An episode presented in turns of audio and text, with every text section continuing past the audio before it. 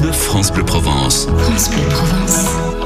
Bon, on va mettre l'OM de côté, on va rester à Marseille, on va remonter le temps comme chaque matin avec vous Thibaut Gaudry. C'est arrivé en Provence et ce lundi, nous évoquons avec vous un film culte. Oui, Philippe, réalisé à Marseille par Jacques Deray, qui était né le 19 février 1929. Je veux parler de Borsalino avec les deux stars de l'époque, Jean-Paul Belmondo et Alain Delon.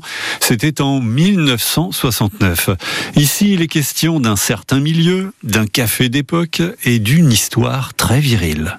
Borsalino, un film que Jacques Deray réalise actuellement à Marseille, dans les vieux quartiers remis à la mode de 1930 et à propos d'un certain milieu. C'est pour les beaux yeux de Lola, autrement dit Catherine Rouvel, que les deux mauvais garçons, personnages interprétés par Jean-Paul Belmondo et Alain Delon, viennent d'en découdre. Mais le film présente d'autres particularités. Je crois que Marseille a été une ville très importante, actuellement aussi, mais particulièrement en 30, en tout cas sur un certain plan. Et je pense qu'aussi ils seront contents de trouver cette, toute cette équipe d'acteurs. Euh, particulièrement euh, remarquable. Mais j'attire l'attention et je fais très. Suis très précis sur ce décor des années 30 et sur ce décor de Marseille. C'est pour ça que, par exemple, dans ce quartier où nous sommes, qui est le quartier du Panier, nous avons reconstitué un café euh, d'époque.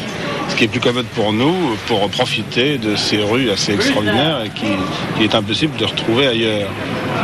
Je pense que Marseille. Euh, devrait avoir la même place à l'affiche que Belmondo et que Delon. Pas tout à fait un film policier comme les autres, c'est un film policier dans la plus pure